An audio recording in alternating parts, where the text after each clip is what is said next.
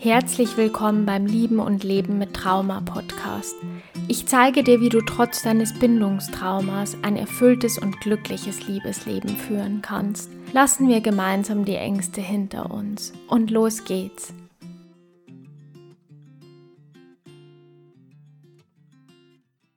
In dieser Folge geht es um ein ganz spezielles Thema, und zwar um den Wiederholungszwang.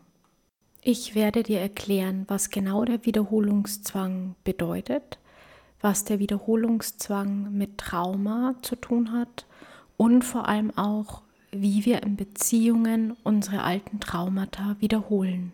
Wenn du dich für das Thema sichere Bindung und für die Bindungsmuster interessierst, dann guck doch mal unten in die Podcast-Beschreibung. Hier findest du alle Informationen und den Link zu meinem neuen Live-Online-Kurs. Dieser findet am 29. und 30. August um jeweils 19 Uhr statt. Und dort gehe ich im Detail darauf ein, wie sichere Bindung eigentlich in der frühen Kindheit entsteht, was unsichere Bindungsmuster verursacht, also den unsicher vermeidenden, den unsicher ambivalent und den desorganisierten Bindungstyp. Natürlich auch, was die Anzeichen für eine sichere Bindung in Erwachsenenbeziehungen sind. Und zu guter Letzt das Wichtigste, wie du einen sicheren Bindungsstil als Erwachsene oder als Erwachsener entwickeln kannst. Ich gebe dir zehn Schritte im Detail mit, wie du sichere Verhaltensweisen für deine Beziehungen entwickeln kannst. Du kannst dich über den Link in der Podcast-Beschreibung noch bis zum 27.08. für den Live-Online-Kurs anmelden. Ich freue mich, wenn du mit dabei bist. Zuallererst möchte ich mal auf die Definition des Wiederholungszwangs eingehen. Der Wiederholungszwang beschreibt in einem engeren Sinn das Phänomen, dass eine Person eine bestimmte Handlung das kann auch wirklich dieselbe Handlung oder eine ähnliche Handlung sein, immer wieder ausführt, ohne sich der Ursache der Wiederholung bewusst zu sein. Das heißt, wir neigen dazu, dass wir eben Handlungen aus der Vergangenheit, bestimmte Vorkommnisse aus der Vergangenheit, vor allem wenn sie traumatisierend waren, immer wieder wiederholen ohne das bewusst zu merken. In der Psychoanalyse war das Ganze natürlich ein zentrales Thema und wurde auch sehr von Sigmund Freud geprägt. Und er hatte ja das Streben nach Lust und auch den Todestrieb als ganz zentrale Theorien. Und da das Lustprinzip in dem Fall natürlich nicht greift, wenn wir schmerzhafte Erfahrungen immer wiederholen, kam er quasi mit dem Todestrieb dann zur Erklärung für diesen Wiederholungszwang. Ich gehe jetzt in dieser Folge aber nicht im Detail auf das Lustprinzip und auf den Todestrieb ein. Vielleicht mache ich dazu mal eine extra Folge. Der Wiederholungszwang ist also eine Traumanachstellung und es geht darum, körperlich oder auch emotional schmerzhafte Situationen zu wiederholen, die in der Vergangenheit passiert sind. Und diese Nachstellung kann in Form von wiederkehrenden Träumen zum Beispiel auftreten, auch in Beziehungen auf ganz, ganz verschiedene Arten und Weisen. Auch wenn wir selbst eine Familie gründen, innerhalb von Freundschaften, aber selbstverständlich auch im beruflichen, kann so eine Traumanachstellung vorkommen. Es gibt zum Wiederholungszwang mehrere Theorien, die auch wirklich versuchen zu erklären, was genau dieses Phänomen Wiederholungszwang eigentlich verursacht. Wenn wir wieder mal zu Freud kommen, der ja wirklich der Vater der Psychoanalyse ist, dann ist es so, dass er der Ansicht ist, dass es quasi die Unfähigkeit einer Person ist, vergangene traumatische Erlebnisse zu verarbeiten oder sich auch daran zu erinnern, dass das wiederum dazu führt, dass man diese Traumata zwanghaft wiederholt. Und ein möglicher Ansatz auch in der Traumatherapie ist, dass man diese Traumata erforscht, die auch identifiziert und so quasi auch die Möglichkeit hat, diesen Wiederholungszwang zu überwinden. Sprich, wenn es mir also gelingt, an das ursprüngliche Trauma heranzukommen, das zu finden, auch wenn gegebenenfalls keine Erinnerungen mehr da sind, besteht auch die Möglichkeit, das aufzulösen. Da gibt es eben ganz verschiedene Ansätze. Ich zum Beispiel sage ja auch immer, ich arbeite eher mit dem, was im Hier und Jetzt passiert und das führt einen meistens automatisch auch zu vergangenen Themen, zu Themen aus der Kindheit. Das ist auch oft ein langer Prozess, bis die Erinnerungen langsam wieder zurückkommen, bis man sich wieder sicher fühlt, auch diese Erinnerungen überhaupt zuzulassen.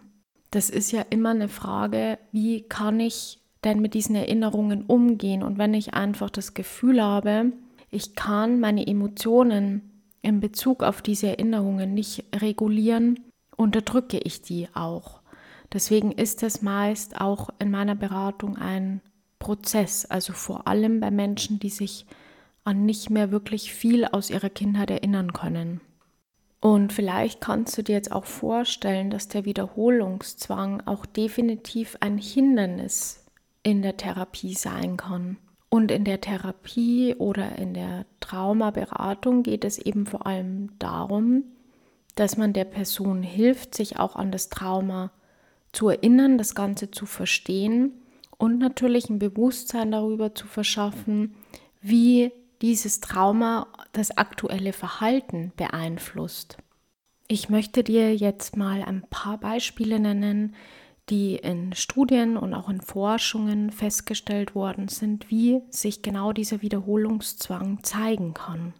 Es gibt also durchaus verschiedene Formen der Wiederholung bzw. der Nachstellung.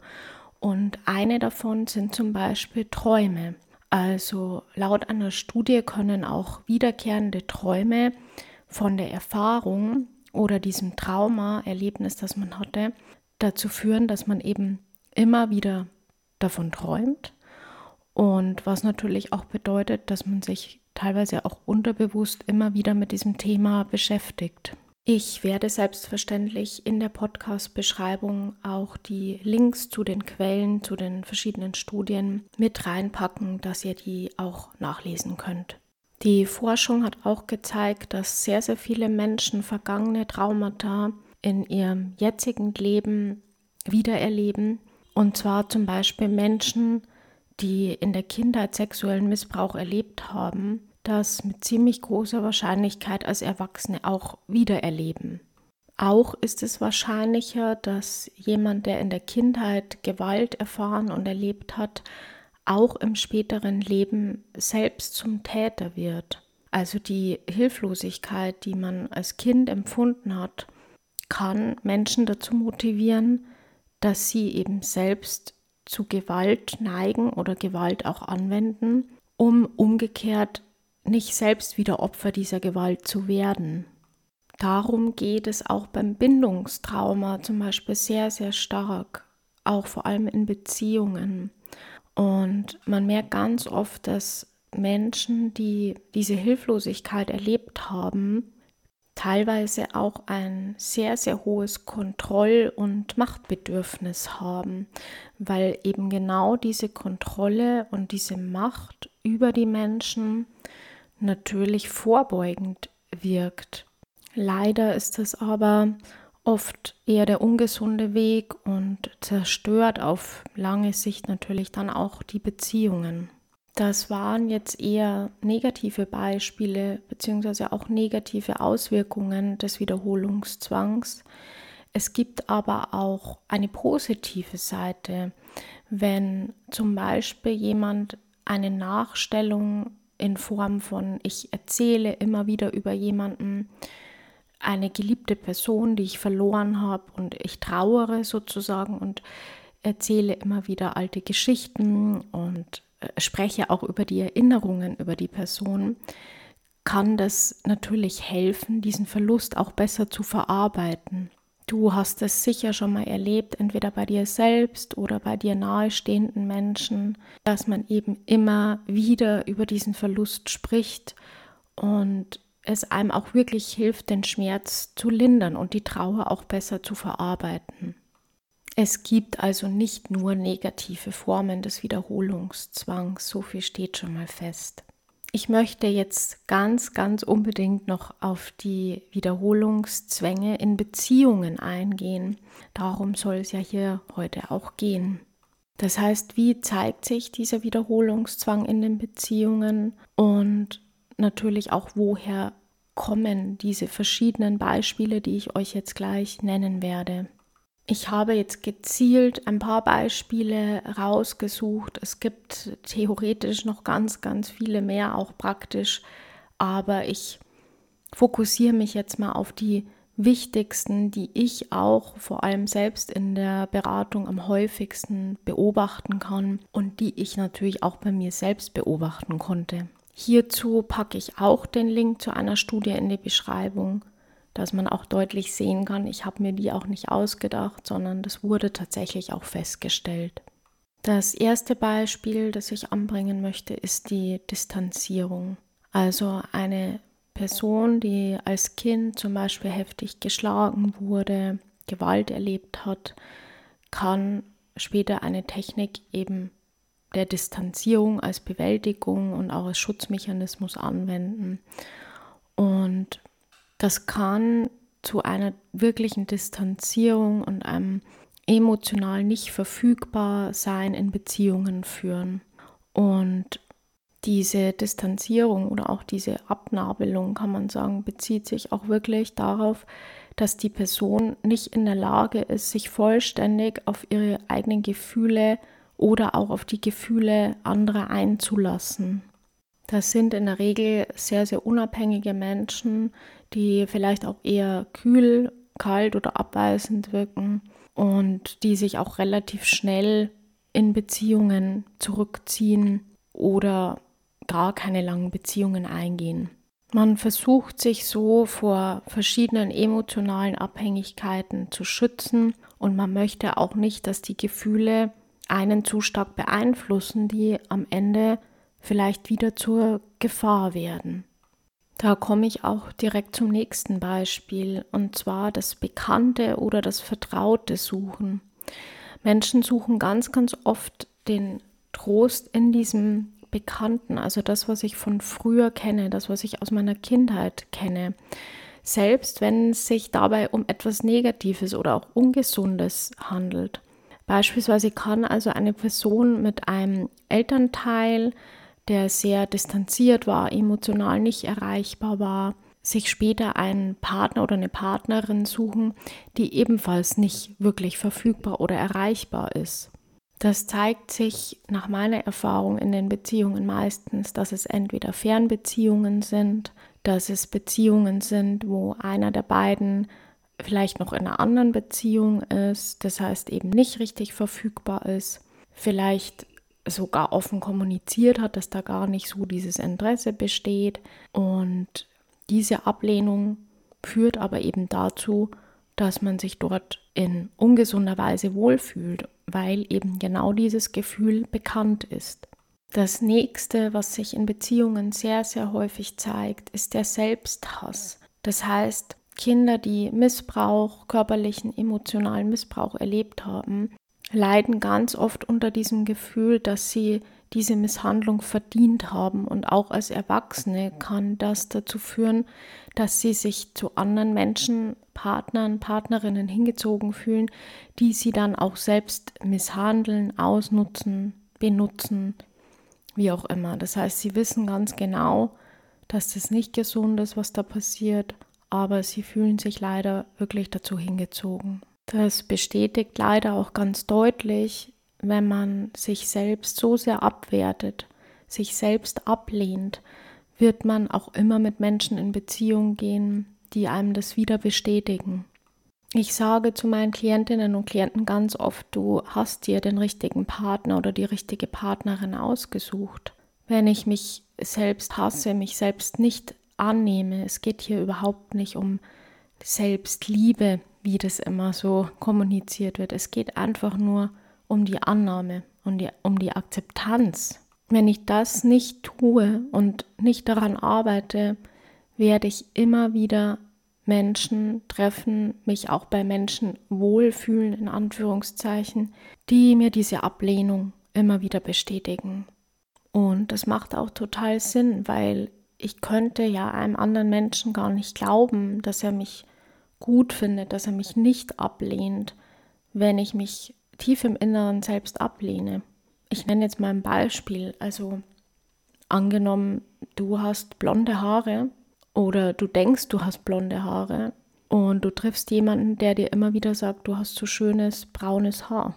Wenn du der Überzeugung bist, du hast blonde Haare, dann wirst du das niemals annehmen können. Du kannst es einfach nicht glauben und du wirst jeden Menschen, der dir das sagt, dafür verurteilen und automatisch von dir abstoßen. Und deswegen ist es so, so wichtig, sich Hilfe zu suchen und genau an dieser Selbstannahme und Selbstakzeptanz zu arbeiten und auch wirklich zu erkennen, dass du liebenswert bist und dass du es nicht verdient hast, schlecht behandelt zu werden. Ein weiteres Beispiel ist die Ablehnung bzw. das Verlassenwerden. Wenn ein Mensch als Kind wirklich verlassen wurde, kann es sein, dass man später im Leben auch alles ich sag mal, mit Gewalt so ein bisschen festhalten möchte, dass man sehr anhänglich in Beziehungen wird. Und diese Verhaltensweisen, die stammen ganz klar aus dem Wunsch, diese Verlassenheit unbedingt mit allen Mitteln zu vermeiden. Das heißt, es sind eben die Menschen, die mm, auch sehr stark kontrollieren, manchmal auch eifersüchtig sind, sehr empfindlich und sensibel reagieren auf dritte Personen, ja, also eben in Bezug auf Eifersucht sehr empfindlich reagieren, die eigentlich permanent Angst haben, sie könnten den anderen verlieren oder der Partner oder die Partnerin ist unterwegs und könnte jemand anderen treffen und sie dann eben verlassen. Und diese Schutzmechanismen, diese Anhänglichkeit, die stammt eben aus der Angst verlassen zu werden. Und alles ist darauf ausgelegt, diese frühe Verlassenheit, die man erlebt hat, zu vermeiden. Wie zeigt sich die Wiederholung noch in Beziehungen? Durch unsere Emotionen. Ihr habt das Wort Trigger schon öfter in meinen Podcast-Folgen gehört. Das heißt, vergangene Emotionen werden getriggert in Beziehungen. Wenn jemand als Kind vernachlässigt wurde, Emotionen auch nicht richtig wahrgenommen wurden von den Bezugspersonen, dann steckt da häufig ganz, ganz viel alte Wut in diesen Menschen. Da diese Wutgefühle uns aber in Gefahr gebracht hätten in unserer Kindheit, konnten wir die natürlich auch nicht zeigen. Und infolgedessen zeigt sich diese Wut im Erwachsenenalter auch teilweise sehr, sehr stark und ähm, übermäßig, wenn es eigentlich um Vorfälle geht, die gar nicht so der Rede wert sind. Also zum Beispiel, wenn ein Freund, Freundin nicht auf einen Anruf reagiert oder auf was Bestimmtes nicht eingeht, fühlt man sich wieder vernachlässigt und das kann diese übermäßige Wut ganz, ganz schnell wieder hervorrufen. Beobachte dich da gerne mal selbst, wie schnell sich diese Wut bei dir zeigt, wie schnell du dich vernachlässigt oder auch abgelehnt fühlst. Wenn du wissen möchtest, wie du aus diesem Muster aussteigen kannst, hör dir dazu am besten meine Folge Nummer 16 an. Da geht es darum, wie du aus diesen Beziehungsmustern rauskommst und wie du dich vor allem auch selbst schulen kannst in deinem Bewusstsein, was da gerade getriggert wird. Nun kommen wir zum letzten Beispiel und danach gebe ich dir auch noch Infos, wie du diesen Wiederholungszwang bekämpfen kannst und was es eben für Möglichkeiten gibt, das Ganze zu überwinden. Es kommt oft vor, dass das Verhalten in Beziehungen, in zwischenmenschlichen Beziehungen Angst motiviert ist. Das heißt, eben aus Angst und aus Schutz zeigen wir später ein bestimmtes Verhalten. Auch hierzu gab es Forschungen und, und Studien, die gezeigt haben, dass zum Beispiel wieder Menschen, die sexuellen Missbrauch in der Kindheit erlebt haben, in die Prostitution gehen im Erwachsenenalter. Und da gibt es ein konkretes Beispiel, welches ich euch auch verlinke. Und die Frau erklärte zum Beispiel, dass sie sich prostituiert hat, weil sie so die Möglichkeit hat oder hatte, das andere Geschlecht zu kontrollieren. Also, dass sie sich eben nicht mehr als dieses Opfer fühlt und da hat sie die Kontrolle, weil sie ja da sozusagen selbstbestimmt handelt und sich selbst dafür entscheidet, mehr oder weniger. Das ist jetzt ein sehr extremes Beispiel, das jetzt nicht auf normale Beziehungen zutrifft, aber ganz oft sind wir auch angstgetrieben in Beziehungen mit unseren Partnern und Partnerinnen. Ich erlebe auch oft, dass Menschen sich gezielt Partner und Partnerinnen aussuchen, die sie kontrollieren können, die also in irgendeiner Form schwächer sind. Ja, das schwach jetzt nicht in Bezug auf körperlich schwach, aber vielleicht finanziell schwach, psychisch schwächer, die einfach nicht so im Leben stehen, vielleicht auch nicht unabhängig sind, weil das so eine vermeintliche Sicherheit verspricht. Also das wäre auch ein angstmotiviertes Verhalten. Du merkst also so ein unverarbeitetes Trauma und eben auch dieser Wiederholungszwang hat sehr, sehr großen Einfluss auf Beziehungen, nicht nur auf Beziehungen, aber auch auf unser komplettes Leben. Und wir wissen es teilweise gar nicht. Wir merken nur, es stimmt irgendwas nicht oder ich habe Angst und ich habe Angst davor, verlassen zu werden. Ich habe gern die Kontrolle und merken gar nicht, was da eigentlich dahinter steckt und dass es ein angstgetriebenes Verhalten ist, das wir da an den Tag legen.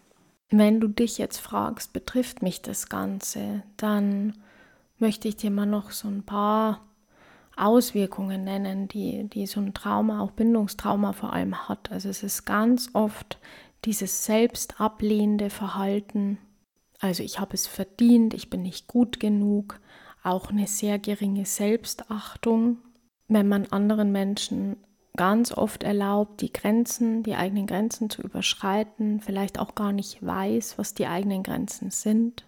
Wenn man Probleme hat, seine eigenen Emotionen zu regulieren, wie vorhin zum Beispiel das Thema mit der Wut, wenn ich Substanzen, also Alkohol, Drogen, Beruhigungsmittel brauche, um mich wieder beruhigen und runterfahren zu können.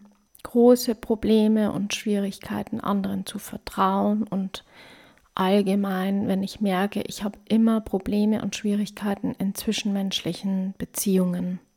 Was kannst du jetzt also tun?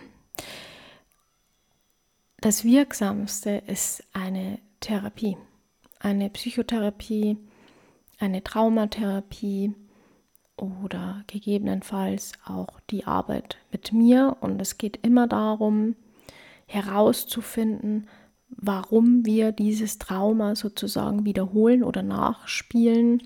Und es geht immer darum, also das Ziel ist es der Person zu helfen, diese unbewussten Kräfte, die da eine Rolle spielen, zu verstehen. Also was treibt dich an, das immer wieder zu wiederholen? Ich konzentriere mich da sehr stark auf die Beziehungsdynamiken, ja, weil es sich da tatsächlich am häufigsten zeigt. Und das kann man sehr gut als Anlass nehmen, um eben herauszufinden, was treibt mich da an, wieso gerate ich immer wieder in diese Beziehungen, was ist auch mein Beziehungsmuster und das Muster auch der anderen Personen. Wenn du aber merkst, du hast ein ganz spezifisches Trauma auf einen bestimmten Vorfall, du träumst immer wieder davon und es verfolgt dich sozusagen, dann empfehle ich da definitiv eine Psychotherapie oder eine Traumatherapie.